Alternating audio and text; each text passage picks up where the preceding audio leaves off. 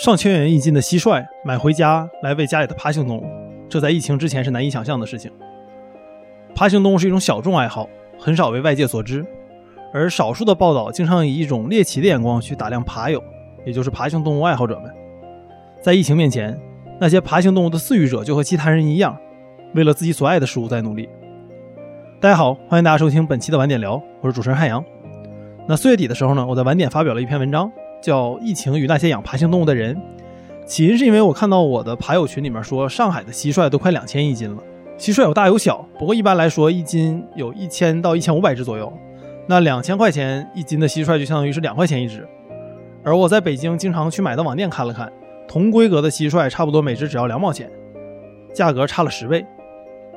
那这些蟋蟀是饲料蟋蟀，是用来喂爬行动物的。爬行动物和猫狗不一样，就除了龟之外，很少有成品粮。一般蜥蜴喂蟋蟀。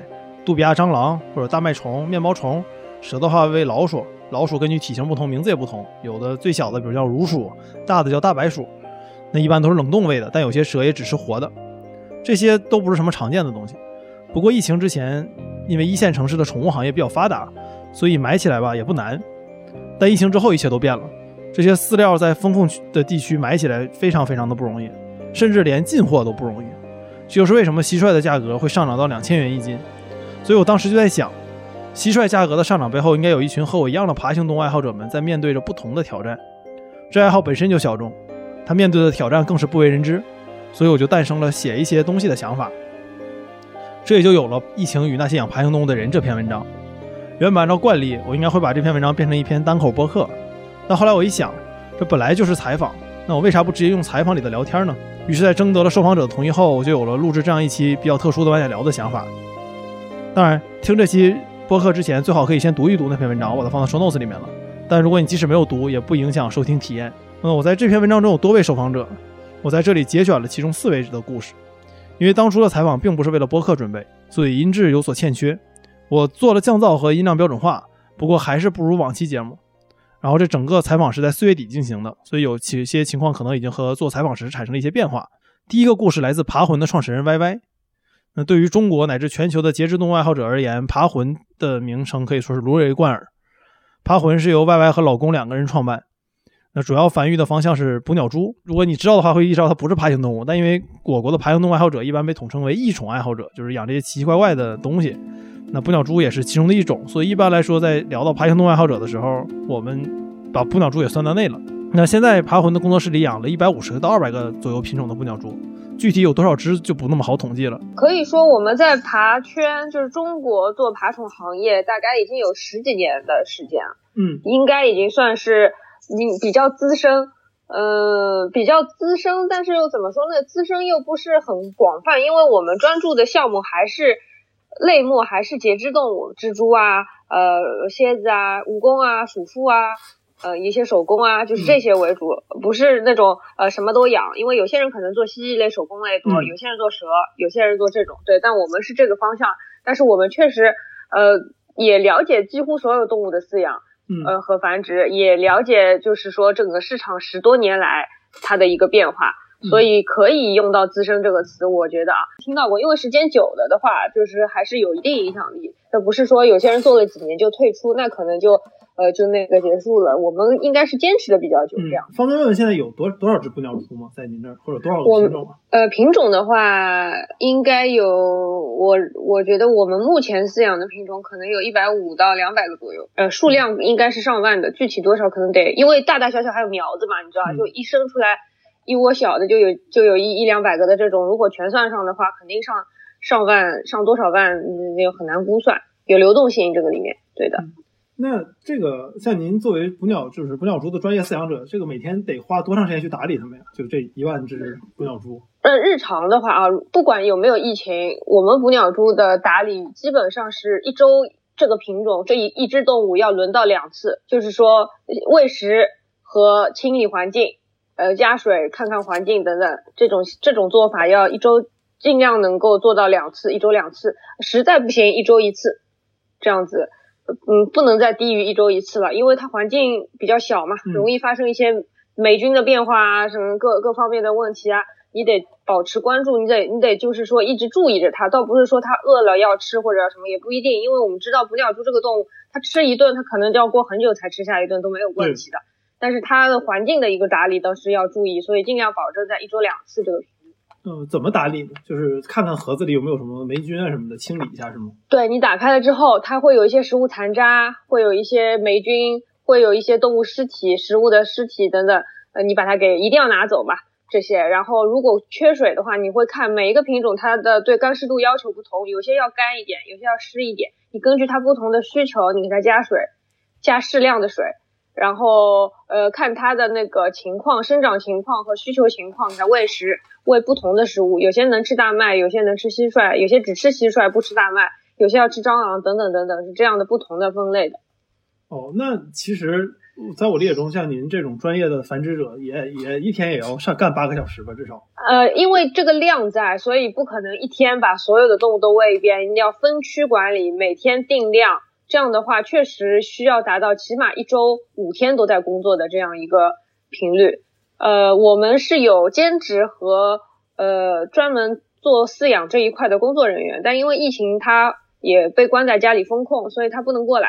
那等于说是日常的这些喂养工作是我们自己来做。我们从三月十四号就是被关在小区，到现在应该已经快超过四十天了吧。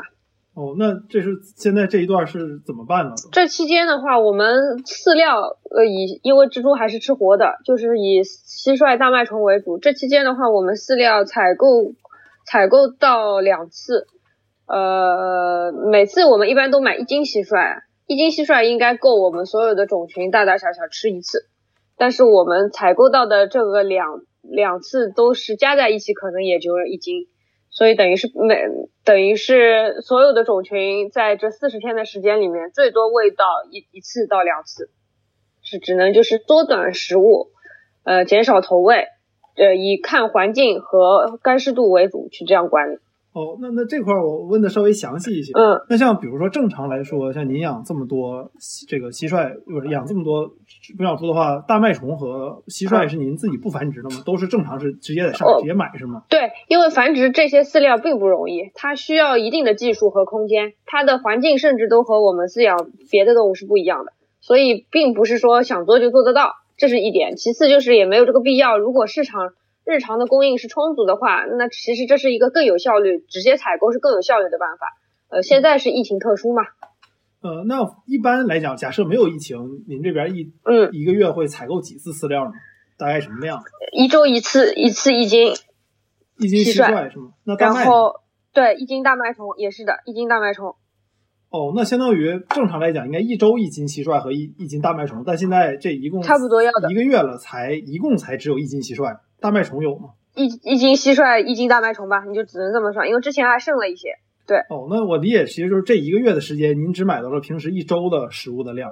食物对，没错。就假设这些动物咱都不喂，它能挺多少天？蜘蛛可以很久的，就就是如果本来吃过，不是完全空腹的情况下，嗯，一个多月，一个多月都没事。哦，那所以相当于这一个月，您的每一只蜘蛛应该轮到过喂一次，是吧？嗯，他们他们在目前的这种管理情况下，不不至于饿死，要死也是别的原因。哦，那我理解中，如果这一个月既然每只都轮到了喂一次，应该再挺一个月是没有问题的。对，但是呢，现在上海目前情况越来越好了，饲料的获取度也比较容易了，应该也不至于一定要饿一个月。就是我们偶尔还是在能弄到一些，就是只能说不能喂个饱。只能说是不让让它不死，让它维维持着生存是没什么太大问题。这样，那这个疫情期间就比较严重的时候，您是怎么弄着蟋蟀的和这个大麦的？呃，上海还是有一些爬商和平时做饲料经营的人是比较有有渠道的，他们有自己的一些办法，让外地能够进进到上海市送货，然后再发到他们那里，他们通过自己的办法，通过闪送啊，通过跑腿啊，再去发到。呃，每个要买的人手里就是价格会比较高，但是还是他们有他们能够弄到的路子。我们正好也认识这些朋友。哦，方便问问这个在上海现在都当当时多少钱？这些买这些食材？刚开始第一周风控的时候，也就是说四月一号左右的那段时间，蟋蟀的价格是两千块钱一斤。然后买的人非常少，因为这个价格一般人承受不起。然后到了再过了一两周的时候，蟋蟀就是五百块钱一斤。然后平时的日常价格没有疫情的时候，应该是在八九十左右一斤。然后它那个时候是五百一斤，这两周的话是三百四，两百八到三百四一斤。哦，但这样他是不是也没有办法挣到特别多的钱呢？我我猜他把这个弄过来，加上跑腿儿，这个算跑腿儿的钱了吗？确实，呃，确实，呃，运输物流，它它按照常规的蟋蟀价格，再加上物流的钱，已经是远远的超过了蟋蟀本身的价值。就是这就物流变成了一个大头，而不是说蟋蟀的这个售价是个大头，所以它最后加成到消费者身上，到终端的这个价格就会特别高。然后还不算跑腿费，跑腿费每个区域有差别，如果近一点的话，可能四五十能解决；远一点的话，得两三百、一两百这样，哦，就又加上去了。那所以，我可不可以这么理解，就是他卖您的蟋蟀和和大麦贵的第一个原因是他弄到上海来就加了很多的钱，没错，没错，就是这样的。然后他卖给您的时候是把这个加价算上了，然后再单独另算了一个跑腿费，但那个跑腿费就不贵了，没错四五十。对，对的，对的。然后呃，对，但是当然了，如果这个疫情弥漫到全国啊，如果连发货端和发货饲养那边都有问题的话，蟋蟀整个可能这种活体饲料断供，它的那个价格更加会涨，就是从原料的角度它都得涨。哎，我如果是这样子的话，那个价格登天了。突然意识到一个事情，因为我自己经常去上海的爬店去去溜达，上海是没有本地繁殖的吗？因为我一直以为上海是本地它就有繁殖这些东西的人。是很少，而且都在偏郊区的地方，而且产量不高，适合做这些饲料繁殖。因为蟋蟋蟀它其实是需要比较高的温度，它可能需要二十五到三十度左右，而且嗯必须保持在这个温度。我们上海的话，可能呃并不是特别适宜，最适宜的地方，我我也就是蟋蟀产量高的地方，其实是在广东和四川这两个地方。嗯，这所以这两个地方是比较能够做一些蟋蟀的大型养殖场的。在上海的话，我几乎没有听到过有比较大规模或者比较稳定供货的蟋蟀的养养殖的，哦，我基本还是空运，从广东或者四川发到上海，空运陆运发来，然后再分散到各个花鸟市场啊、门店这样的。我们比较庆幸的是，我们没有饲养那种需要必须得要两三天或者一周吃到一次蟋蟀的那些动物，我们没有养到，所以我们觉得我们当时对风控比较乐观，可能最多也一个月怎么样，十五天一个月一定要解封了吧？当时是抱着这样的信念，所以会觉得。嗯，就是封一封也没事，我这些捕鸟蛛也饿不死。不过所幸大家还是有办法弄到，因为比我们急的人多，所以他们先有办法弄到，也等于是给我缓解了燃眉之急嘛。其实疫情期间最大的挑战还是疫情的一个风险，嗯就是我们和普通人一样，嗯，倒不是说饲养这些动物的挑战，因为我们只要人在身边，只要能照顾到，问题都是不大的，各种办法都能想出来。但是如果说我们一旦阳性了的话，我们要离开这些动物，我们的产业就完了，我们手头的这些家业，我们这些动物就完了，它们的生命就受到了威胁等等。所以这个其实是最大最大的挑战和风险，那那像这样子的。你们吃的怎么样？就是有你们自己人吃的东西受到影响了吗？一定会影响啊！我我们小区一直也有团购啊，也我们小区是，嗯，附近的一些像盒马啊、叮咚啊等等这些仓库都有阳性，或者说都不开放，所以我们线上采购、线上买菜是基本买不到的，我们抢购是抢不到的，我们只能靠社区团购，有一些团长啊等等。那我理解中，对于你们俩来说，一方面要抢人的吃的，一方面又要给动物找吃的，呃没错，是这样的。对对，是这样。哦，那这个对你们的生意有什么影响吗？就我理解，肯定影响也不小。一定是呃一定有影响啊，在电商层面、零售层面吧，就是每天的发货快递是没有的，等于是这两个月是一点收入都没有，零收入。嗯，然后，嗯，可能有一些能够批发的，呃，上海本地能够买和闪送的，等零碎的去卖掉一点，只只能这样子了。哎，现在这个期间还有人会去像您来您这儿买捕鸟蛛是吗？在上海？有有，因为本地我们有很多商家，不光是我们自己啊。如果说是想出货的话，那价格可能会开的非常优惠。就比如说平时五六百的东西，两三百、一两百就卖了。那这个时候很多人就像股票抄底一样的，抱着这个心态也会想买。哦，就这个人在上海，死活他被封到家里面，然后快递来了，得到了一只捕鸟蛛，这也算是他疫情期间的一些一些安慰了。我觉得，哎哎，你说没错。如果平时大概五六百买的东西，现在一两百能买，他可能还觉得划算。一种疫情之下。也也买不了淘宝，也买不了别的。那有些人可能公司单单位里工资还是发的，他的消费欲还是有的，他就拿买蜘蛛来作为一种购买的排解，也有可能，以及捡漏的那种，嗯，正好优惠买，比平时买划算的那种心态。那像您和老公也做这行很久了嘛，就是感觉这几年国内的爬行动物行业有什么变化吗？呃，首先吧，成熟度，引进的品种多了。然后就是，嗯，法律越确实越来越好了。你也知道，近一段时间就是司法解释也改了嘛，哎，非常好。它就是一个，它它不是说鼓励你去养啊，它只是说不会再随意的以宠物为饲养的民众去随便把你列为违法犯罪的一个一个情况了。所以这个是一个比较人性化的，为了保护民众的角度去做的一个，嗯，一个更改。它倒不是说去鼓励你这个行业发展啊，但是这确实是一个好的好事，因为起码它荒谬的地方就越来越少了嘛。这法律它确实进步了嘛，就是这这一点是非常好的，等于说是我们十几年以来最大的一个盼头还是实现了，还是在这个疫情期间给了我们一丝惊喜这样子。就是说有些人能够弄到蟋蟀和大麦。大部分的人是没有这个能力和渠道的，能弄到的人其实就是帮助了整个行业的人。它的价格只要不是太离谱，一开始两千多的那个是非常离谱和黑心的，是有点发国难财的。但是后面现像现在这种三四百啊、两三百的价格，我觉得是可以接受，我觉得是非常良心，也是也是就是嗯帮助到大家的。所以这一件事情就已经足够证明我们爬圈是在互助了。第二个故事来自 CG 爬虫馆的香菇。CG 爬虫馆的主营业务是豹纹手工，一种小型蜥蜴。西园结衣也养了一只，我养了两只，那都是几年前我从 CG 爬虫馆买的。我是来自上海的一位爬友，或者说是一个繁殖者，叫香菇。然后我和我的孪生兄弟呢，我的孪生哥哥呢。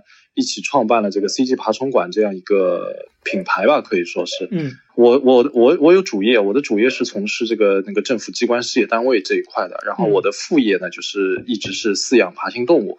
是从二零一一年开始饲养正式的饲养爬行动物，一直到现在。一开始是养的是蜘蛛、捕鸟蛛，嗯，然后我是从二零一五年开始饲养豹纹手工的。然后豹纹手工的话，一直是我们现在的一个主攻的一个方向。呃，也是一个机缘巧合吧，在那个一个实体店当中看到了这个豹纹手工，然后那家店呢正好是我一个朋友开的，然后呢看到之后呢，哎，觉得这个东西觉得很很有意思。其实，在那个。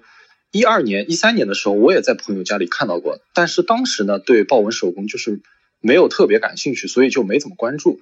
呃，到二零一五年之后呢，我们看到了之后，觉得哎，这个东西也挺有意思的，而且听说是非常好饲养，呃，非常好养活的。所以呢，我和超呢就一起就是买了几只豹纹手工，从练手开始的。最早呢，我们是在那个一四年的时候就创办了这个 CG 爬虫馆。其实 CG 的名字应该想必你也知道的，就是 C 是代表超的意思，菇呢 G 就代表我香菇嘛。那你现在养了多少只手工啊？手工的话，我们。一年像去年的话，我们一共是我的种群，我我和我哥加起来的种群大概是三百多只，然后去年呢一共繁殖了将近一千四百只。呃，我们自己做的品系主要是一个是白海盗，还有一个是裁决者，这两个品系是我们自己呃命名，然后自己从头到尾自己做的。哦，哎，方便展开讲讲吗？因为我觉得绝大部分人如果他不养爬行动物的话，可能没有意识到爬行动物这个品系是。这种这种动物独有的一个一个一个事，呃，就是说，嗯，我们每一个繁殖者，我的概念啊，我的理解就是每一个繁殖者，你呃通过自己的喜好，然后自己的品味去呃获得你想要展，就是想要展示出来的一种手工的样子，呃，比如说像白海道这个品系呢，是是我们偶偶然间得到的一条呃体色比较浅的一条土匪的个体，其实土匪呢，它是。呃，国外一个知名的一个豹纹手工繁殖者的一个品系，它是一种纹路的选育嘛。呃，然后我们通过对那个浅体色的这个选育呢，渐渐选育出选育出来那种底色比较白的，或者说偏白的这种个体，跟这种土匪的个体，我们称之为白海盗。我们是从二零一五年开始繁育的，一直到二零二零年，就是正式的给它定名，然后正式的开始以这个名字来出售我们所繁育的这个品系。所以中间一共是五年，五年到六年时间。那像你平时是怎么运营趴房的呢？就是你，毕竟你有主业工作，还要养这个几百只。对手工，对这个这个也是一个很大的问题，因为我和超呢都是有这个主业的，一一直有主业的，我们从来没有说把这个爬行动物来当做一个主业来做，一直是当副业来做的。嗯，所以呢，基本上都是抽空啊，下班了之后，到家了之后，然后我们就抽时间去料理我们的这些小动物们，基本上都是抽时间的，有可能下了班吃完晚上吃完饭，然后再开始。呃，进入爬房开始干活，有可能一每天都要干到晚上十一点、十二点，然后第二天再起来正常的去去上班。只能说抽取自己的日所有的这个就业余的时间吧，可以说。那一天是不是也要在就比如说照顾这几百只手工，一天可能是不是也要三四个小时？呃，差不多两三个小时吧，每天，因为我和他两个人一起弄嘛。如果一个人的话，有可能一天三四个小时都不够的。哦，那方不方便问一下，你们这个爬房每天的运营，你都需要哪些必做的工作呢？一个就是呃，像现在的繁殖季的话，每天先第一件进去干的事情就是检查有没有出生的、刚出壳的这个小的苗子。嗯，然后其次呢，就是收呃收这个收蛋。现在来说啊，就是收蛋，检查它出壳的苗子，然后给每一个出出生的个体或者收到的每一个蛋要记录这个是哪个。父母繁殖出来的个体，然后是几月几号出生的，几月几号下蛋的，要做一个记录的工作。然后其次呢，就是做一个喂养的一个工作，还有包括喂养当中，我们甚至于还要给这个活体饲料，就比如说面包虫啊、大麦虫，也要给他们做一下喂养，比如说喂他们吃一点胡萝卜啊，吃一点什么呃维生素啊之类的东西。我会给我的面包虫吃钙粉和维生素的。嗯嗯，然后。然后喂养结束了之后呢，就是每天要做一个打扫和清理的工作，因为你你知道这个爬房弄一下的话，这个地上或者桌上会比较弄得比较乱、比较脏嘛，然后做一个清理的工作，有有时候呢要定期的去做一下消毒工作，这样子。就我理解，你们的爬房其实也是个民居是吧？对，是在是在我家里面，是专门有一个房间去养这些豹纹守宫和捕鸟蛛的。哦，那他相当于每天来你家去去喂？对，因为他家和我家离得也很近，走路就能走得到。哦，那这个疫情防控开始之后，如果这个小区一封，是不是他比如像这两天他还能过来吗？他不能过来啊，他们小区这个确诊的人数比较多嘛，包括我们小区现在也有确诊，大概十个、十一个这样子。所以这这段时间从三月底开始，三月下旬开始就一直在封控状态当中，所以他是一直没有来过，已经超过一个月没有来了。那我理解中，这个对你来说挑战也很大，因为万一你要被拉到方舱的话，就没有人能照顾这些蜥蜴了。对的，对的，所以我首先我要确保我。自己不会变成小洋人，对，自己不能确诊。如果确诊的话，他也不能来，我也不在的话，那基本上家里的手工是挺危险的。就是说，哦，那有家人能帮你喂吗？家人他们首先他们不懂啊，其次像我老婆，她前段时间也去方舱医院支援疫情了，因为她是医护人员嘛，所以家里可以说我我不在的话，家里就没人了。哦，所以相当于。你本身也支援过，然后你老婆也是要支援方舱，然后你哥哥又没有办法来帮你喂这个手工？只能你自己在家，就属于一根线吊着。就万一你要是去了方舱，这个手工真的就没有人管了。对，是的，是的。呃，那你觉得这些就是你养的这些手工，如果说没有人管，他们能挺多久呢？其实像现在，因为每年像豹纹手工的繁殖季的话，一般是在呃。就是一一二月份开始，一直到六七月份，整个上半年都是在一个繁殖季，有每天都有出壳的、下蛋的这些个体。所以说，如果这个时间点，如果我人不在家，没有办法照顾手工的话，这个损失应该是非常大的。首先，它这个出生的手工，如果你不去把它从这个孵化的盒子里面拿出来的话，它时间长了，它也就憋死在里面了。然后包括那个母的个体，如果下蛋了，你如果一一直不去拿出来的话，它在这个环境当中时间长了，呃，太干了，这个蛋直接就也就死掉了，就是这样。哦，那像假设说这些成年的手工你不喂它们的话，它们能挺多久啊？成年的手工其实它是非常耐活的一个品种嘛，我觉得豹纹手工的话，成年的个体一个月不吃不喝也是完全没有问题的。哦，那所以我会不会这么理解？就如果这个疫情是冬天封控，反而对养爬的朋友来说其实还好，有好多在冬化甚至冬眠。是的，是的，反而恰恰是的，现在正好到繁殖季了，所以说挑战一下子全来了。对对对，主要就是因为如果就是损失的话，也是损失小的苗子啊这些个体，其实大的倒是没什么问题的。嗯，那在疫情期间，你你遇到哪些挑战了？最大的一个困难就是饲料问题啊，这个是我们之前上海爬友。一直在非常担心的一个问题，就是家里断粮了，没有饲料了。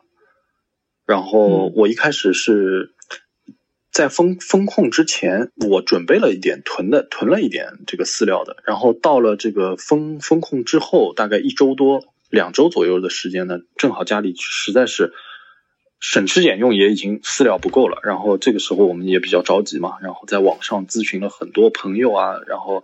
呃，在网上面找了很多这个平时在上海的有本地的这种卖饲料的一些商家来咨询他们有没有饲料，然后通过自己的方式，然后再去想办法去取啊，或者说去那个让别人找那种闪送啊、跑腿啊，来帮我们带过来。就就是疫情当中我们遇到的一个最大的困难吧，可以说。然后第二个困难就是像你你之前我们提到的，就是。他就是超，他没办法过来的话呢，我一个人的话，这个工作量就比较大。哦，对，然后你即使有疫情，你现在是不是也要去上班啊？还是说你可以居家上班？呃，不，不用上班，但是我们也要适当的做一些这个疫情的这个支援的工作，比如说做做志愿者啊之类的，这些我们也是要做，因为我们这个工我我工作单位的一个特殊性嘛，上海这边就是呃公务员事业单位的所有这个。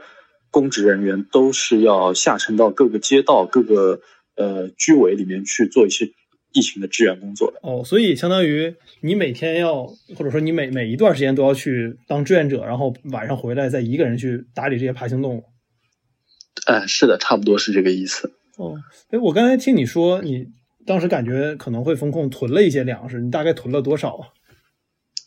囤了不多，其实当时就囤了大概四五斤的饲料吧，四五斤面包虫。哦，你以为面包虫为主是吗？对我这边是以面包虫，偶尔会再喂加一点大麦虫啊、蟋蟀啊这些。哦，所以四五斤大麦虫，呃，四五斤这个面包虫，对你对你养这些这个手工来讲，大概能吃多久啊？不省吃俭用的话，差不多一周时间；省吃俭用的话，可以支撑两周时间。哦，那你现在就比如说从一天一喂变成两天一喂了，是吗？对，是的，是的，就只能让尽量就是省吃俭用一点嘛，少喂一些。哦，那你之后两周之后没有这个大麦虫之后是怎么解决？就没有这个面包虫之后是怎么怎么买着的？也是从网上就求购，对，网上求购的。嗯，我我买到的，首先啊，一开始是呃一些本地的朋友，他们送了我很多，他们送了我几斤饲料。因为他们有些朋友是家里是囤的是够的，或者说他们，比如说是从哪里买到的，我也不不清楚。但是有几个朋友他有送给我，然后这个送过来之后呢，我觉得还是有点不够，所以在后面一段时间我还是在网上面有求购的。所以后来是找到了一个卖家，他自己有少量的，他就卖了我一点。当时他那个卖家人倒是特别好，他卖我的价格还是挺便宜的，像面包虫的话是三十块钱一斤。不算运费，这个要比，对，不算运，这个你怎么来取？就是我们怎么去叫跑腿去取这个运费是跟他无关的，他只是负责这个把东西卖给我。三十块钱一斤面包虫，我觉得这个价格还是比较便宜的，因为听说网上面炒的非常高，当时前段时间。哦，就你大概多少钱？因为我问的都是大麦虫的价格，还真没问到面包虫的价格。大麦虫的当时我也买了，大麦虫我后来买了，买到一斤它是五十块钱一斤，面包虫是三十块钱一斤。但你当时三十块钱一斤买面包虫的时候，网上大概多少钱？你还有印象吗？我我之前一直在网上面买的，一般面包虫的价格就是十五块钱以内，十一二块钱、十二三块钱这样子。哦，那当时最贵的你知道的卖多少钱？最贵的我听说一斤蟋蟀卖一千块，呃，卖两千块钱。对，这个我看到了，而且我找到那个人的朋友圈了，就都啊。然后我我我那个两千块钱的我没有，我不是我问的，然后我问到了另外一个商家，他是卖一千块钱一斤。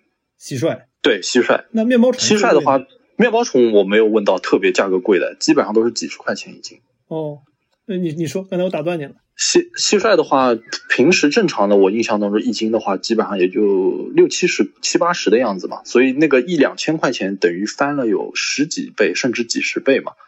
然后我买到的面包虫和大麦虫的价格呢，基本上就是两三倍。那我觉得这个两三倍呢，还能还能接受的，对吧？贵个十几块钱，我觉得还能接受。那所以，我可不可以通过你刚才的这个来判断出来，你在疫情刚开始的前三周或者四周是还没有遇到这个问题的？你你算是比较幸运的。对，是的，目前来说还这个问题也算得到妥善的这个解决了，就是说。哎，我我一直很很好奇一个事儿，我一像是我一直以为像是你们做专业繁殖的话，会自己繁殖这些这些昆虫。但我今天聊的所有的这个繁殖者，他我都发现他们自己家里其实是不繁殖这些这些饲料的，都是要现买的。这个其实是超我我还真没想到这个事儿。这是我觉得啊，这是为什么呢？有可能这个是呃一线城，你应该今天访问的一些都是上海的一些朋友，对上海、广州的，他们都是买的。像一线的，我觉得一线城市的朋友啊，他。可能这个地方，这个就是环，这个整个你的爬房什么，这个这个空间是比较有限的，所以我像我对我来说，我就是只有一个房间去养爬。呃，当然前几年我记得一从一四年到一七年这段时间，我也有在外面有租过一个房子来养爬。那个时候呢，就是如果你地方有限的话，我觉得就是没有精力也没有空间去搞这个饲料的这个饲养房。我觉得家里现在。比如说像我爬房，现在基本上已经堆得非常满了。你如果再让我去自己去养殖一些这个呃蟋蟀啊、面包虫啊这些，我肯定实在是没有这个地方。所以这个我觉得有可能是一线城市的一些玩家的一个苦恼吧，因为地这个一一寸土寸金嘛，可以这样说。哦，所以哦，我明白了，因为反而是因为像我在北京，你在上海，我们在一线城市这个东西好买，我们从来没有考虑过自己养，直到发生这个疫情。对啊。对啊，是的，是的，所以这个疫情结束之后，我会也会去考虑适当的去搞一些这个饲料的养殖，以备这个再遇到这种情况嘛，买不到的情况下，我自己最起码还还可以繁殖出来一些。对，那你有没有什么疫情之后想做的事儿？疫情之后啊，疫情之后，我最想做的一个事情就是从家里搬出去，再去租一个爬房。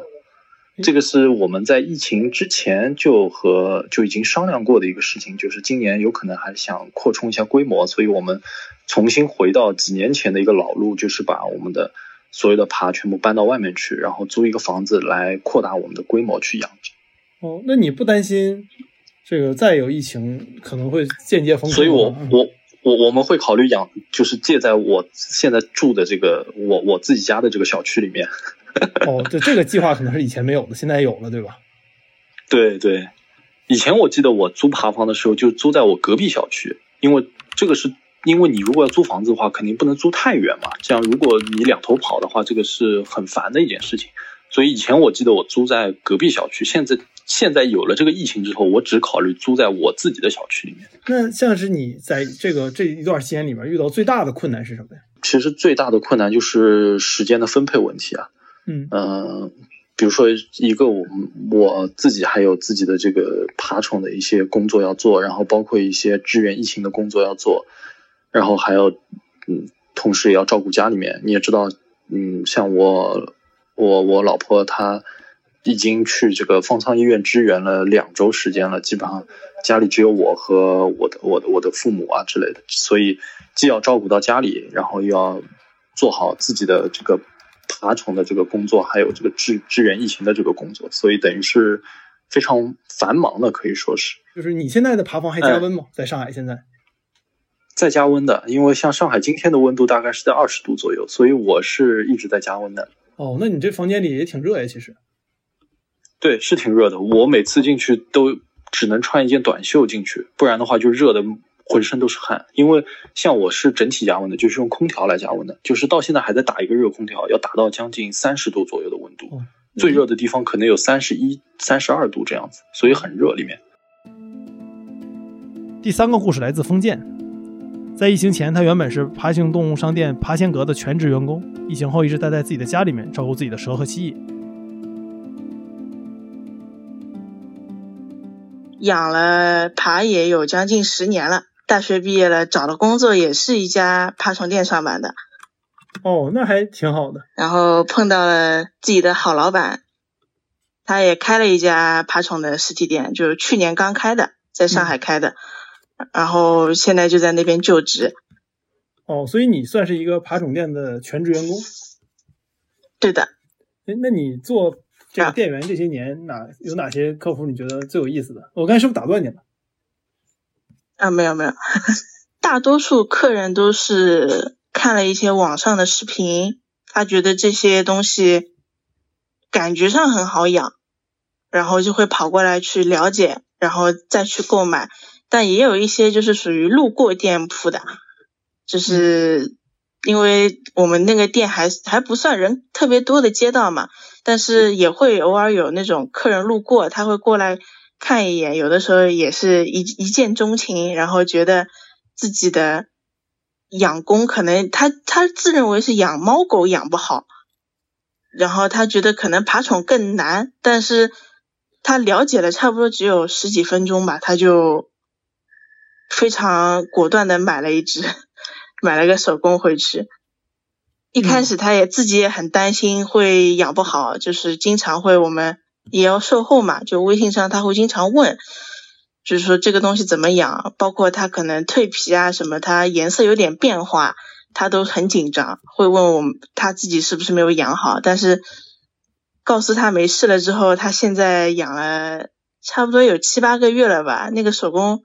也是逐渐生长的越来越胖，感觉也挺好的。就是喜欢这种，还是感觉大家如果是对爬虫类一见钟情的，就是一下子来电的感觉的那些人，是真的可能会喜欢它很久。但是一下子第一句跑进来说好恶心的那种，就不太行。也不也我也不是很喜欢那种客人。你现在所以相当于是全职在爬虫店干活是吗？呃，差不多，就是，但是多少也用爱发电一点吧，因为，呃，自己家里也有这动物要照顾，然后店里也有照顾，一周也就休息一天，所以平常可能工作的也要到十一二点走，但是蛮开心的，看见他们长得很快。那你是几点上班？晚上十一二点走的话？呃，到店的话，差不多十一点十二点。哦。那你就等于是干半天吧，回家自己还有动物要照顾。那每天你算店里加你自己的动物，你要花多长多久时间去打理？嗯，因为店内的话，现在主要员工的话是三个人，就是我老板还有另外一个姐姐是一起帮忙打扫卫生的。主要还是花时间的话是花在喂食这一块，所以基本上一天。可能六到八个小时在喂，其他时间在跟客人对话，或者说做一些其他的准备工作。然后回家之后，自己因为 宗师也养，蛇也养，所以白天晚上照顾的话都是就分时段。你白天宗师要照顾完之后，晚上回家蛇可能要看一下这样。嗯，你店里有多少这个爬虫？然后你家又有多少？方便问吗？嗯，店里的话，因为大多数都是老板的，他自己也会有一些私藏品养在店里面嘛，就是自己很喜欢的一些好的品种，像很蓝的一个珠宝蜥啊什么的，他自己都会留在店里的。然后可能蜥蜴的话，蜥蜴因为比较占地方，像上海这边，它就出售的这个频率不会很高，因为大家有点 寸金寸地，不太好。放这种缸一类的，所以蜥蜴店里是偏少的，也是中式蜥蜴类的为主吧。就差不多蜥蜴的话，也是也有个将近四十多条了吧。手工会比较多，手工因为空间比较小，店里面的手工老板自己繁殖的豹纹大概也有四五百了吧。哦，四五百条，然后还有一些结角盖沟亚。然后包括老板他自己很喜欢魔物手工，嗯，就是这些也是养在店里的，就是这些手工小苗子什么带起来可能也是比较花时间的。哦，那有多少只啊？这些？嗯，那些手工的话，我觉得加起来应该呃也过百的。哦，那就结角一类的也过百。蛇的话，老板他养的是牛蛇为主，牛蛇和猪鼻。然后加起来也有差不多三十多条，然后因为我家里现在暂时放不下，我自己在店里养了大概也有三十多条小的蛇，就是玉米王这种。那然后家里面自己蛇也养了有四五十条。哦，那有龟吗？店里？啊，龟也有。龟的话，嗯，龟的话也差不多有二三十只。像现在疫情的话，你们遇到哪些挑战了？嗯，一个是如果说是店内的话，就是老板现在他是一个人在的，因为我和另外一个员工等于都是封在各自的小区里面是出不来的。嗯，然后已经有将近一个月了吧。他是因他的话，因为他的小区他住的楼栋就在店铺的上面，哦，但是呃门洞也是封的，所以等于他回不去，所以他现在已经在店里搭了个帐篷住了一个月了。哦，那怎么就怎么办啊？就现在就只能那么住着了呗。呃，只能这么住着，然后每天等于是三个人照顾的动物的量要压在他一个人身上。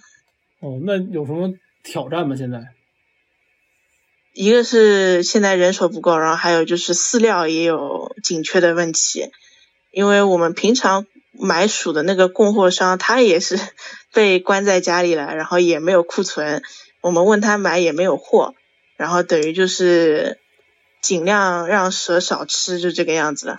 但是又碰到一个问题，就是说蛇现在要繁殖，繁殖的话你肯定也要让它补充营养，让它吃饱嘛，只能。硬想办法，之前还买过仓鼠啊，这种想办法花枝啊，尽量让它们吃饱。但现在看下来，再封下去的话也不够了。哦，你们那怎么办啊？现在有什么解决办法吗？就是之前的话是在另外一个商家那边，他是他是包了一辆车从广州那边拉了一批冻鼠回来。嗯，然后我们那个时候以为基本上像封到五月初可能就结束了嘛，所以买的量也没有很多。然后现在前两天刚把那个人的库存又买空，嗯，然后后面的话就可能再看他会不会再进这个样子了。哦，你买了多少只？因为它牛舌不多，大概现现在用下来一个月差不多一百多只小白，然后。还弄了几只，将近十只大白这个样子。哦，那你自己呢？怎么办？我也找了那个商家买了一些，然后我自己一开始也以为可能四月中就解封了，所以我就买了两周的量。两周是多少然后现在两周的话，我买了一一斤白霜，差不多七十多个。嗯。然后。小白和小白晨起买了十几个，跳跳买了十几个，就因为蛇大小不一样嘛。嗯。然后还有亚成的鼠也买了差不多十几个这个样子，就是等于有有一些大的蛇，它能以前我是一周一喂的，有条件的话，但是现在条件比较紧缺，鼠也很贵嘛，所以我就两周一喂，就大的两周一喂，但小的蛇它不能不喂。哦，那只要温度在，它不能不喂的。哦，那小的还是要一周一次是吧？嗯，对的。你你如果不喂它，嗯，稍微晚喂个一周怎么样，它就开始变瘦了嘛。因为像温度在，它新陈代谢在，它就显得瘦。然后小的时候又不能让它太瘦，就只能想办法 喂给它吃。哦，那你这蛇花了多少钱买呀？就这个乳鼠，就还有白霜什么的。鼠的话，如果说以前，因为活鼠肯定是要比冻鼠贵嘛，以前我都是买活鼠的。活鼠的话，我一周的量差不多在三百多块钱吧。嗯。然后现在变成，就是包括喂在喂店里的蛇，也要三百多块，就三百多块钱。然后现在的话，等于有。三十多条蛇是养在店里的，我是照顾不到的。嗯，然后家里面自己的话，现在五十多条蛇这个样子，还有几条大蛇是不让他们吃的情况下，两周的量花了一千多块钱吧。我说以前你家里一周的量是三百，现在就三百实际上不到，因为要还要算在店里的，可能只有两百左右。哦，但现在你两周花了一千，而且这还是你减少了喂食的情况。如果你按一周一个的话，可能就两三千了就。对，而且还是冻鼠，就冻鼠会比活鼠按按理来说便宜嘛，但现在价格是反上来了。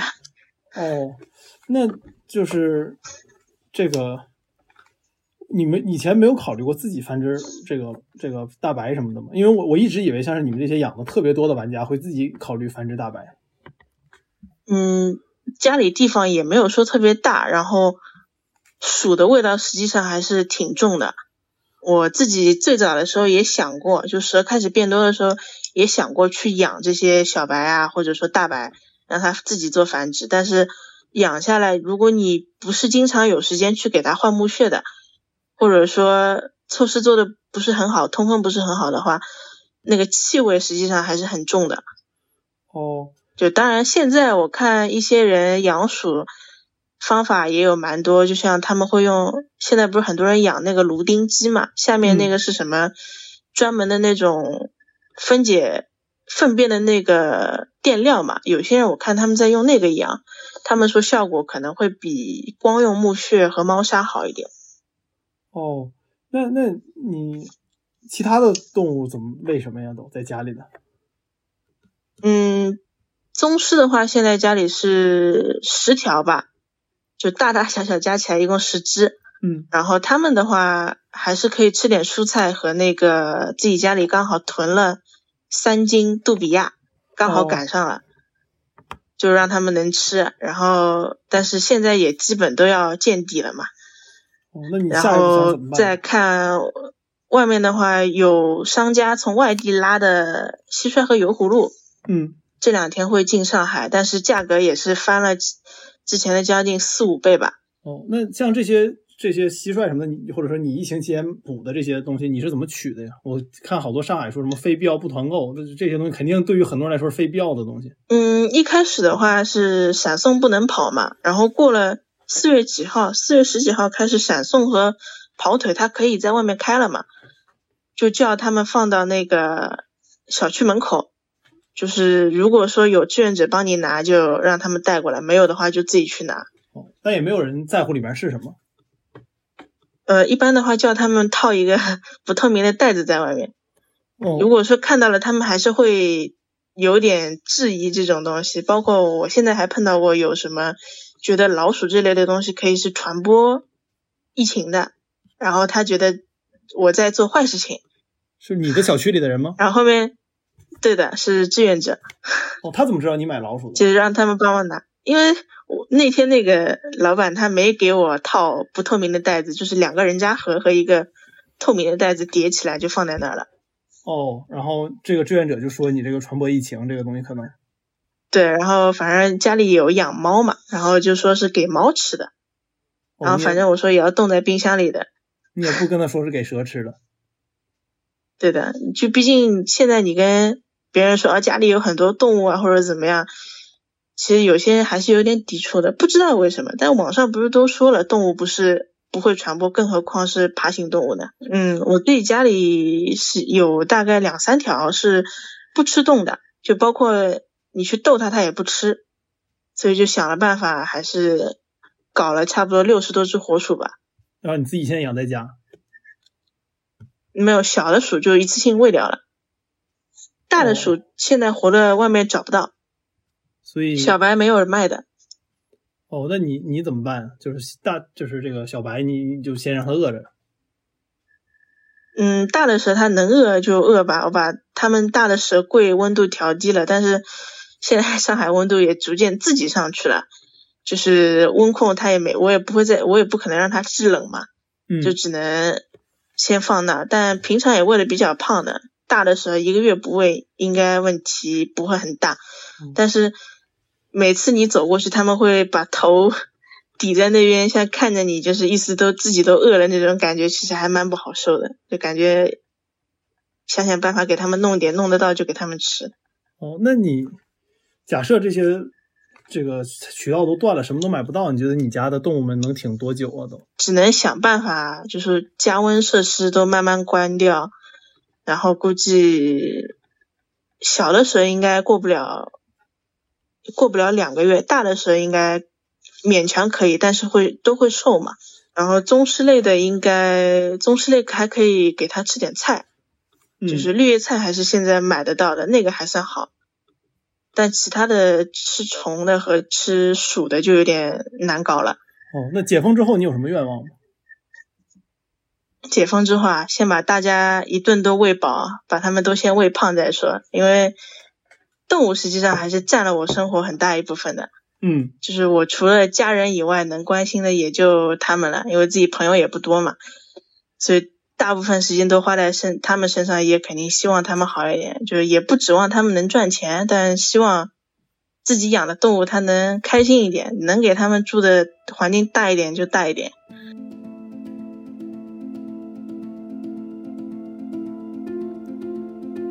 第四个故事来自封建的老板爬仙阁的创始人伊森，他已经在店里住了一个多月了。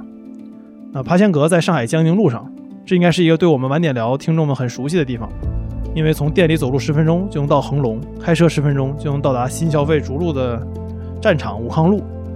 我从来没有想过这里原来有一家很大的爬虫店，更没有想过这里也会出现信号不好的情况，所以我俩只能打电话，不能打一些会议软件。所以。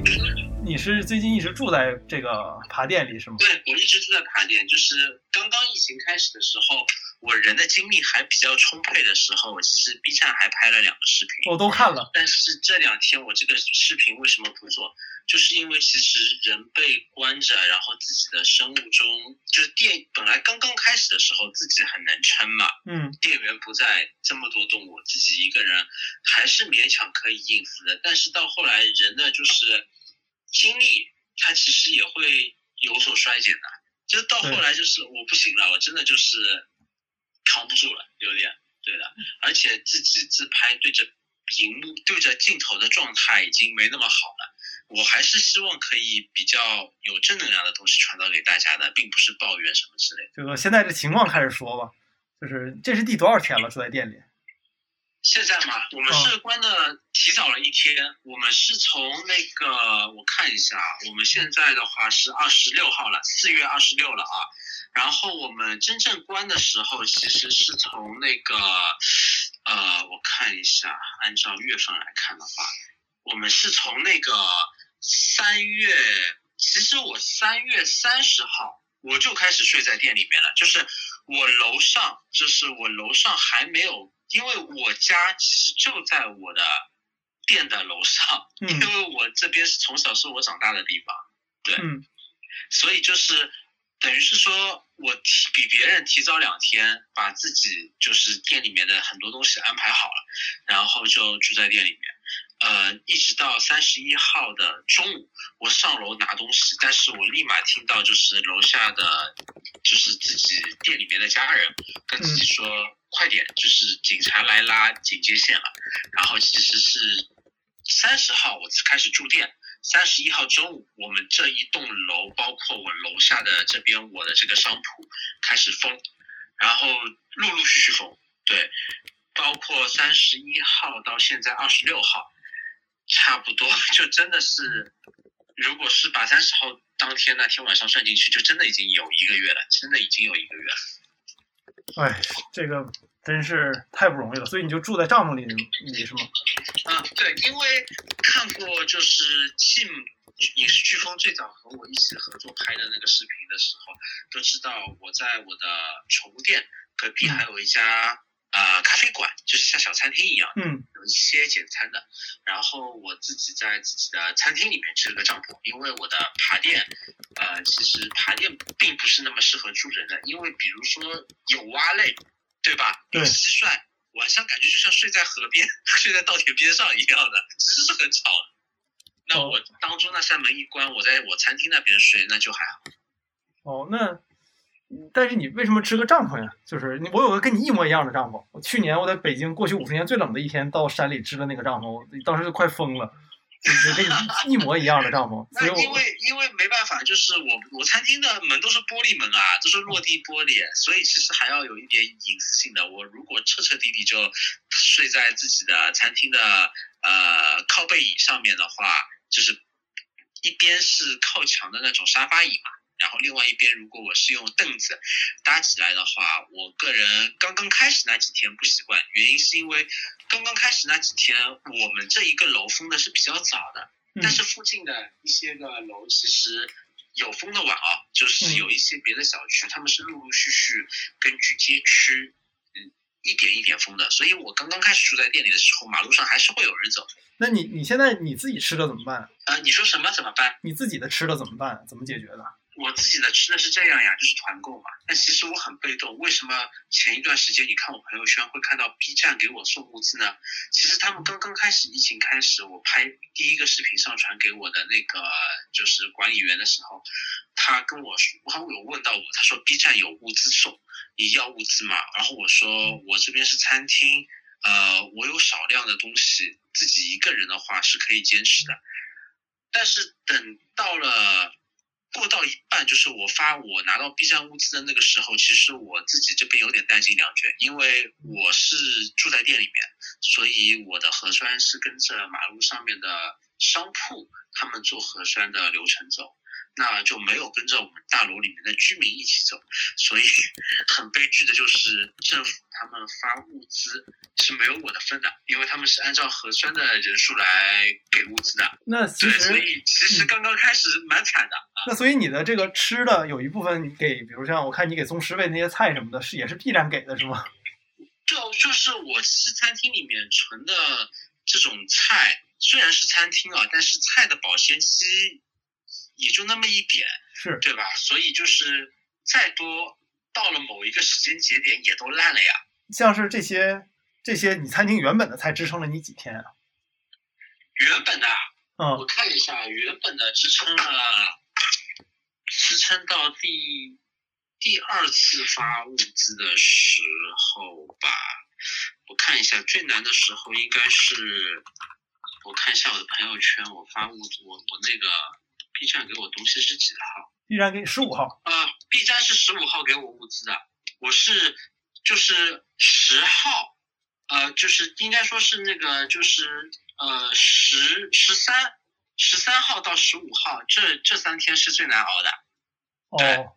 因为正好是卡在我本来以为风控会结束，但是却没有结束的那个时间点上面。对的，我自己餐厅的东西吃的差不多了。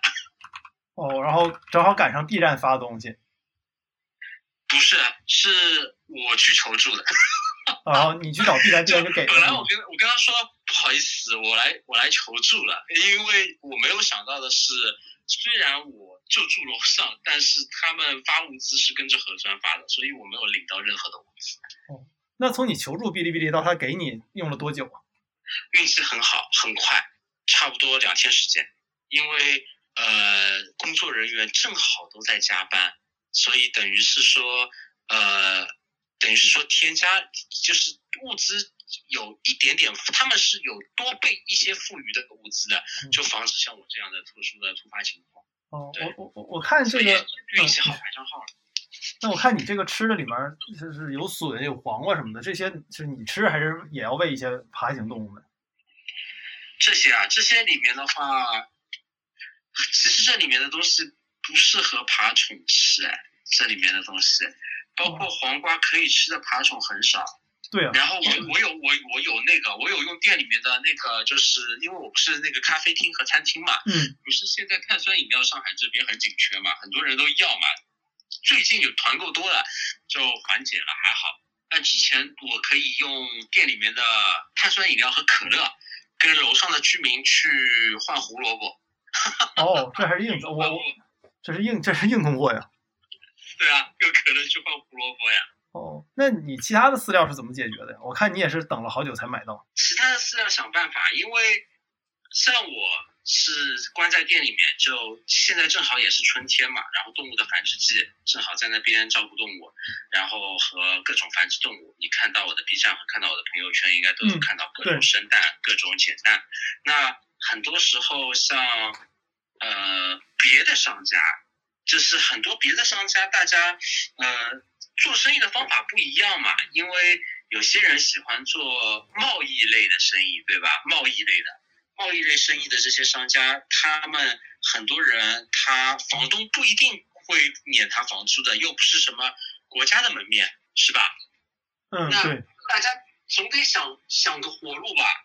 因为现在这一次疫情跟上一次我们那个呃过好年之后，全国不是都停了有两个多月的那个时候嘛？嗯。最大的区别就在于上一次疫情物流是通的，超市是可以买东西的。对大家虽然都很乖待在家里面，但是其实大家都是可以出去的。嗯就是，然后呢，就是全国都关，然后但是快递是都可以收件的。然呃，我听自己的一些同行啊，我听他们说，就是当时我还没开店啊，就两年前我其实还没开店，嗯但是我在筹备中。但是我当时听到一些同行就是说，那个阶段生意还其实是反而是比以往更加好的，因为大家都在家待在家里面没事情做，而且饲料也不缺。嗯所以他们那个时候卖活体是生意不错的。那、哦那两三个月，上一次疫情的时候，哦那这一次就不一样了，因为自己本来现成养着的东西，东西都不够吃嘛，那他更加不可能买新的爬虫对回家。那很多商家他其实要去拼命的找到那些呃饲料的门路，或者是想办法从外地把饲料如何搞到上海来，其实也真的是为了自己的生存。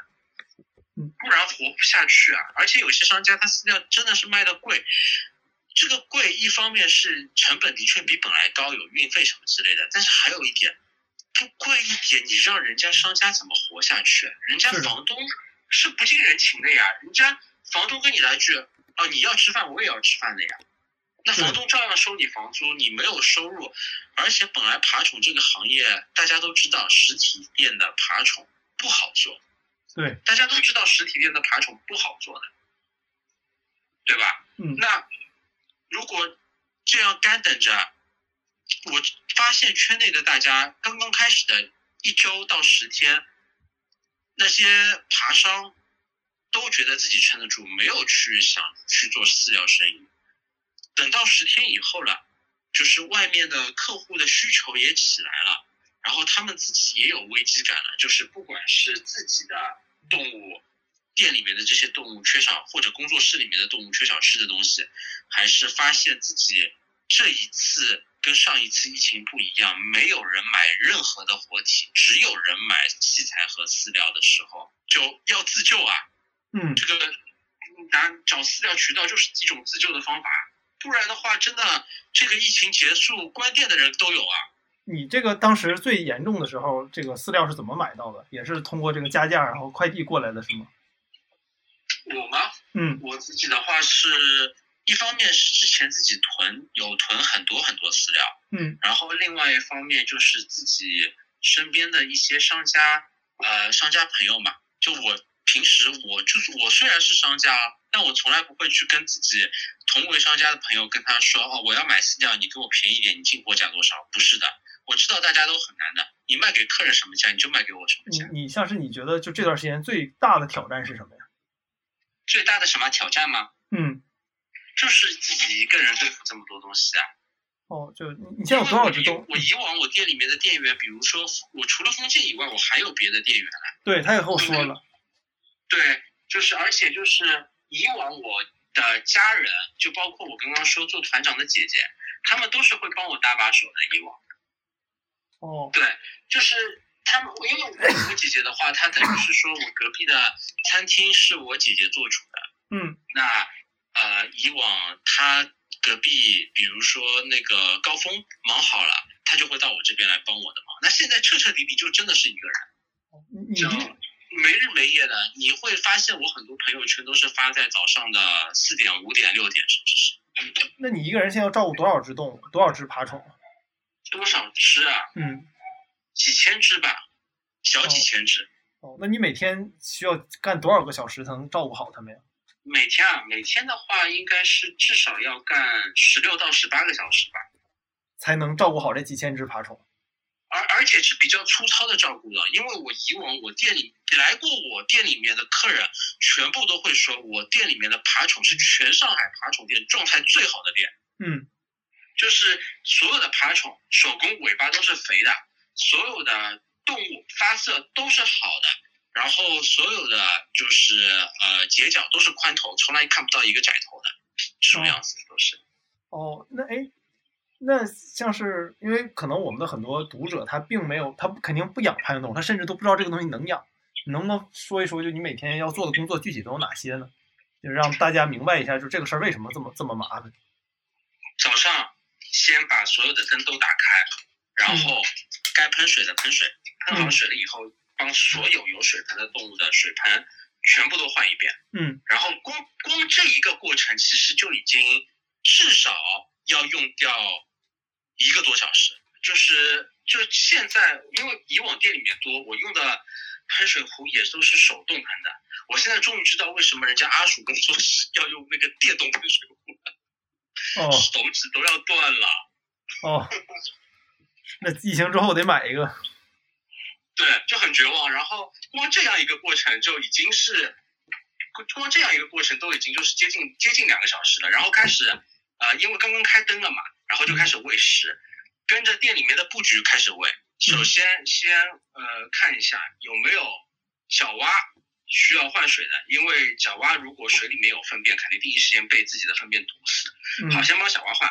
帮角蛙换好以后，如果角蛙今天不吃东西的话，角蛙放一边，先喂店里面所有的水龟。嗯水龟喂好以后，开始把一些需要做准备工作的食材先从冰箱里面拿出来。如果角蛙吃东西，得先去化乳鼠和先去化那个冷冻的那种鹌鹑的生骨肉。然后蓝蛇要吃饭，必须要把冰箱里面很早以前冻好的一些，那在水果店里面买的特价的，就是不是很新鲜的水果，但是蓝蛇是可以吃的。就是拿出来化冻，蓝蛇的湿粮化冻，然后呃，这个时候就是呃，手上根据每天的，就是昨天我弄过什么，那今天这个就不弄了，我弄另外的东西。比如说那个我今天喂过结角的苗子，那明天结角的苗子和结角的大苗子都不喂了，就喂结角的成体。这个是在结就是在结角上面光翻一翻的。然后宗师是争取是一天喂荤的，一天喂素的。然后荤的，我们我因为自己大麦虫比较多嘛，也是喂以往并不是人家人家很多人都是喂宗师系是不喂大麦虫的。那我 现在有多一道工序，就是我还要到大麦虫堆里面去把那些比较好消化的、刚刚蜕好皮的选出来。就是事情比平时饲料充沛的时候要更加多了，因为你有的时候你没有这个饲料，你用平时它消化不了的饲料，但是你要去筛选出当消化不了的饲料里面容易消化的一部分，就无端端的就多了一多了一些步骤。嗯对然后就是还有就是每天这样，就是在东西化冻好以后，我还要去切一些我跟人家换换物资换来的胡萝卜，先把所有的虫子喂一遍，因为这个样子可以增加虫子身体里面的水分和营养。嗯然后这是准备工作，然后开始，然后在喂之前，就是比如说东西在化冻，然后虫子在吃蔬菜水果的时候，我在那边帮动物铲屎，比如说那个有形成一大坨粪便的那种，呃，中式蜥帮它把牛皮纸换掉，蓝蛇帮它把牛皮纸换掉，然后一些个如果我想偷懒不换的，那我用纸巾帮它捏掉一下，然后呃。包括还有就是最痛苦的就是，虽然你养蛇，你知道蛇照顾的不多，嗯但是店里面的蛇其实不少。我每周最痛苦的就是在本来井然有序的一些安排当中，这一周有一天我要喂蛇了，然后光喂蛇，光喂一个蛇就要用到至少三个小时。哦就是这就有点像加班一样的，然后你还要帮手工加面包虫换水，还要帮手工配种，还要帮手工捡蛋，捡好蛋以后还要做记录，记录好以后还要还要分不同的孵化器公温母温，嗯。然后还有一些小宝宝孵出来了以后，你还要帮他把小宝宝拿出来记录他的出生的几号到几号孵化的，那他基本上能够确定性别，然后帮他把什么纸巾铺好，纸巾上水盆好，这些就是各种各样琐碎的事情。然后就是还有就是蛇的配种、手工配种、蜥蜴配种，然后甚至是一些呃避免不了的，就是动物生病。因为在这样的情况下面，肯定会有一定的程度的怠慢的。比如说乌龟，本来要把乌龟做好沙坑、做好产房的，结果乌龟蛋下在水里了。哦，那我只能第一时间把那个乌龟蛋撩起来，然后放到擦，尽量用纸巾吸好以后放到孵化器里面去孵化。那也许可以救回来一部分，但是至少到现在为止，啊、七个龟蛋已经肯定已经发，已经坏，就是昨天刚刚扔掉两个，就发霉两个，照道理比例不会那么高，对，哦，就因为现在才刚刚开始孵了十天嘛，对，嗯就已经没掉两个了。如果是正常是排在沙坑里面，要坏也是至少过个二十天才坏吧，对吧？对，那就是肯定会有损失的，比如说因为喂中式西吃平时不吃的大麦虫，体弱的个体就牵扯到有些消化不了就会吐，嗯，那吐的这些你又要给它喝妈咪爱，就等于是说工作量又增加了。对的，哦，然后每天十六七个小时就这么就这么过去了。对，而且就是十六七个小时，其实心里面一直有吊着一根弦，就是我今天的事情其实没有做完，但是我实在吃不消了，我只能睡六到八个小时之后，下一次眼睛睁开来的时候，记住上一个十六个小时我有什么事情没有做，然后我接着做。哦，所以那我理解你没有一个一天要做完的工作，是有巨大的工作，你要每天做一点儿，每天做一点儿，每天做一点儿，然后轮回的这么去做。对我能够保证的就是尽量就是把这些东西盘过来，而且刚刚有一点要补充的都就是，其实三十号的时候，封建已经在外面，已经在他家的小区，因为他们长他们他的他家是长宁区疫情最严重的一个小区，因为那个小区超级大，嗯然后封建当时已经在那个自己家的小区里面被关了有十天半个月了。嗯就其实当时疫情前我已经要比平时要忙了，因为当时我只有一个店员。嗯，对。哦，那那在这个里边儿，你感觉就是自己最难受的时候时刻是什么时刻？方便分享一下吗？自己最难受的时候啊，自己最难受的时候就抽烟呀，就没办法了呀。就是你要你难受，你也不能坐着难受，你知道吗？嗯你不能浪费时间难受啊，你就花个五分钟到店门口抽支烟，调整一下自己的状态，然后回来接着干。哦，那你会因为什么难受呢？就是太累了是吗？累肯定会自己就是有一点就是精精神压力嘛，对吧？嗯但是最难受的就是我已经这么拼命了，但是店里面还是会出现一些生就是本来没生病，现在生病的个体，然后呃就是捡蛋没有及时捡，然后手工蛋干掉了。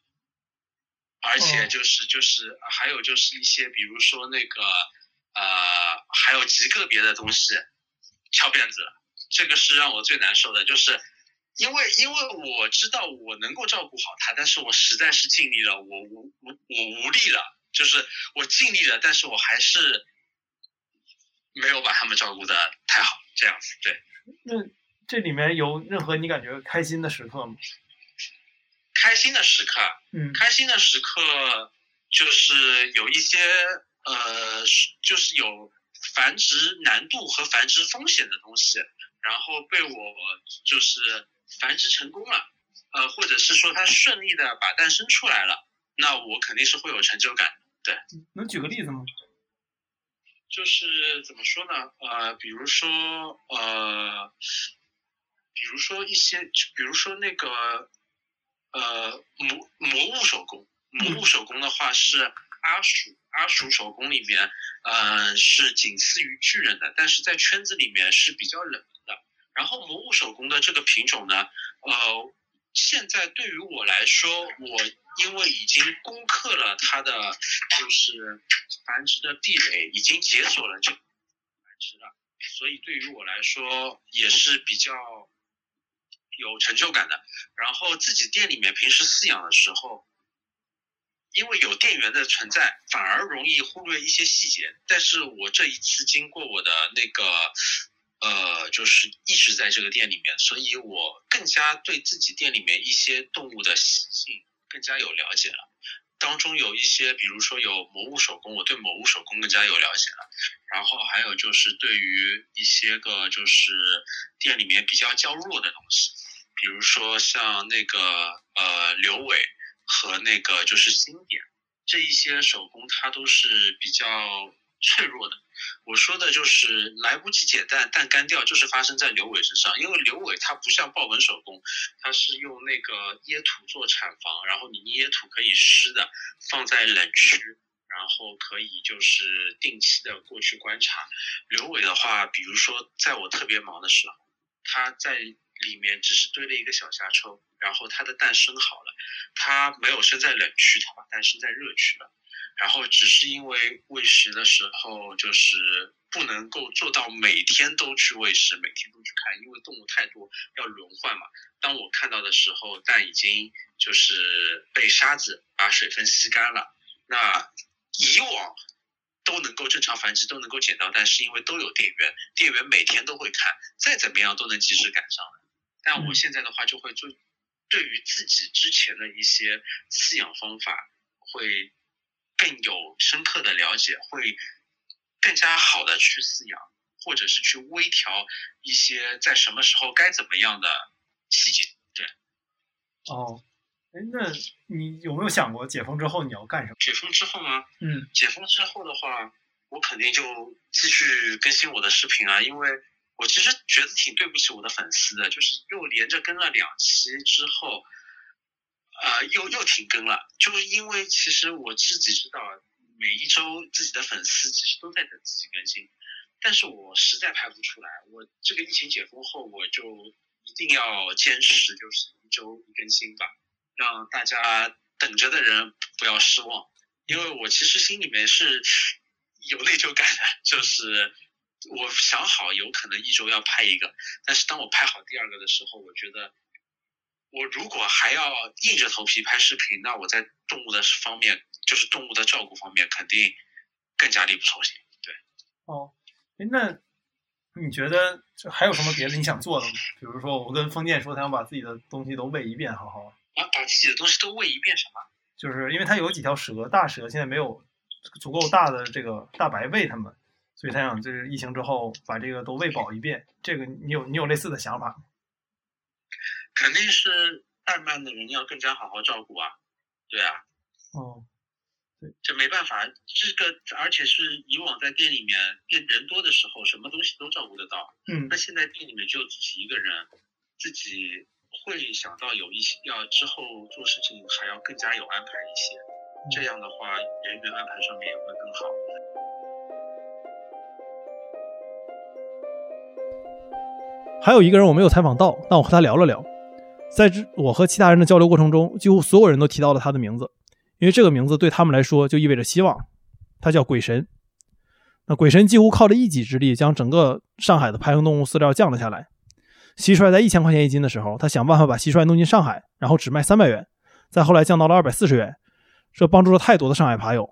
我拜托朋友把鬼神的联系方式给我，原本想约个电话。那因为这一段时间他折腾的嗓子已经哑了，所以我们是打字交流的。那鬼神和我说，他本身是个商家，一开始自己的饲料完全是够的，但上海这边情况复杂，就他问我看没看过蟋蟀一元一只卖的，或者说一千一斤这么暴利的价格，他的第一反应是看不懂。他自己还有饲料可以挺过疫情，但当他知道身边的小伙伴们开始买这些非常贵的饲料，或者说有些时候买一斤只到手两三两的时候，他觉得自己坐不住了，感觉应该做些什么，于是就联系了外地养殖蟋蟀的朋友。然后看看能不能开叫着这个开往上海的车。那第一次尝试之后，蟋蟀平安到达上海。因为鬼神住浦西，所以就先解决了浦西附近爬友的喂食问题。第一车过来的时候，加上来上海的运费，鬼神卖三百一斤，这样一下子就打击到了其他卖的更贵的商家。当然，上三百块钱也包含了鬼神的利润，毕竟做生意不挣钱是不现实的，大家也理解这一点。第二车第二次车到浦东，又解决了一部分浦东爬友的饲料问题。但到了第三次，鬼神发现，就算是蟋蟀的价格便宜，上海市内闪送的跑腿费也还是太贵了。于是他又基本放弃了利润，卖二百四十元一斤。那现在除了他之外，上海蟋蟀的价格也基本稳定在了三百五到四百元一斤。当时后来我就问他说：“那你除了蟋蟀还卖什么？”他说他也卖一些老鼠。的也是因为实在看不过去了，一只成体老鼠能卖到十五到二十元，以前最多卖五块钱，价格太乱了。他就联系了上海能往返浦东浦西的车拉老鼠来，这样一来，老鼠的价格会比之前贵一块钱。但因为这个老鼠这个东西吧，一般人也不拉，所以你就算运费给到它合适。现在一个冷冻的冰冻老鼠在上海就要卖到四块钱，他们活的加上运费才卖三块钱，其实也打压了一下市场的价格。我当时就在想，对于爬行动物饲料的市场来说，鬼神就属于那个看不见的手。我问他其中最大的挑战是什么，鬼神说，其实最大的挑战就是联系蟋蟀场，然后安排车。自己做了之后，发现这事儿其实没那么难，也没什么挑战。现在就收集订单，能装满一车了就安排送进上海。很多商家说自己的饲料是从广州来的，但是路程说的越远就卖的越贵嘛。但其实可以从江浙运输，成本低而且送货率更高。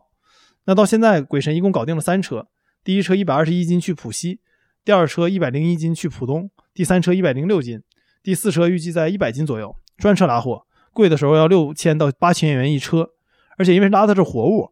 有些司机就会说这是活的，味道大，眼睛也睁不开。那言下之意就是要在谈好的运费上让买家再加点钱。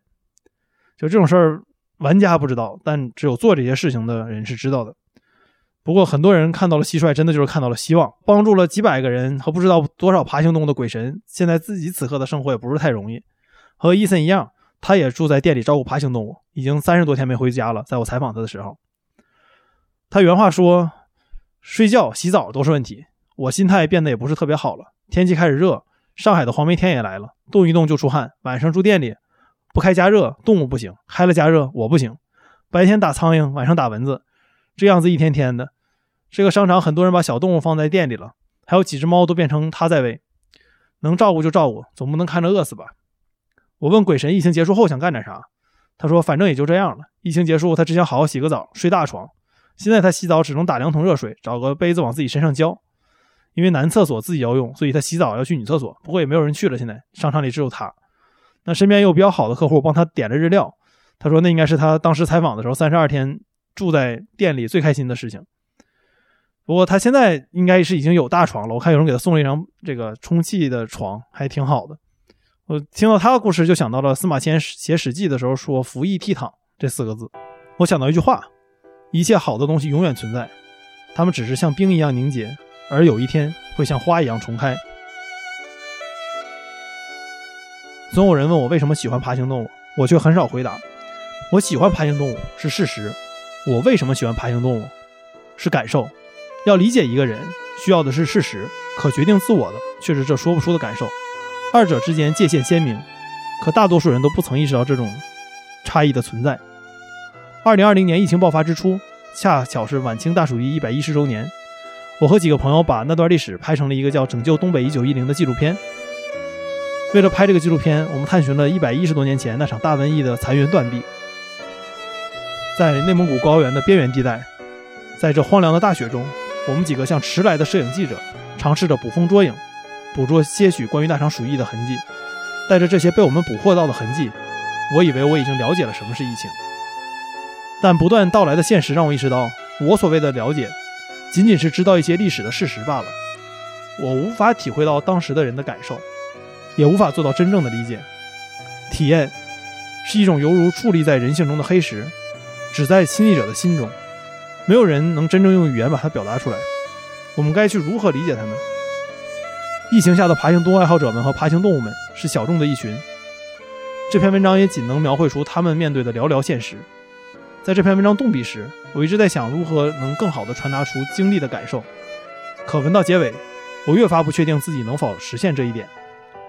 我甚至没有想过这篇文章该如何收尾，因为那些我无法理解的体验还在继续。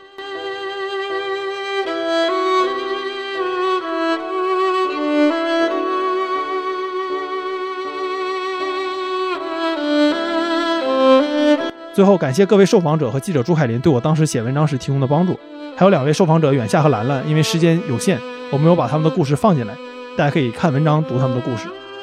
那也感谢雨落逸轩当时为我写文章时提出的修改意见。那最后也要感谢我家的动物们和我又度过了平静的一天。我们下期再见，各位拜拜。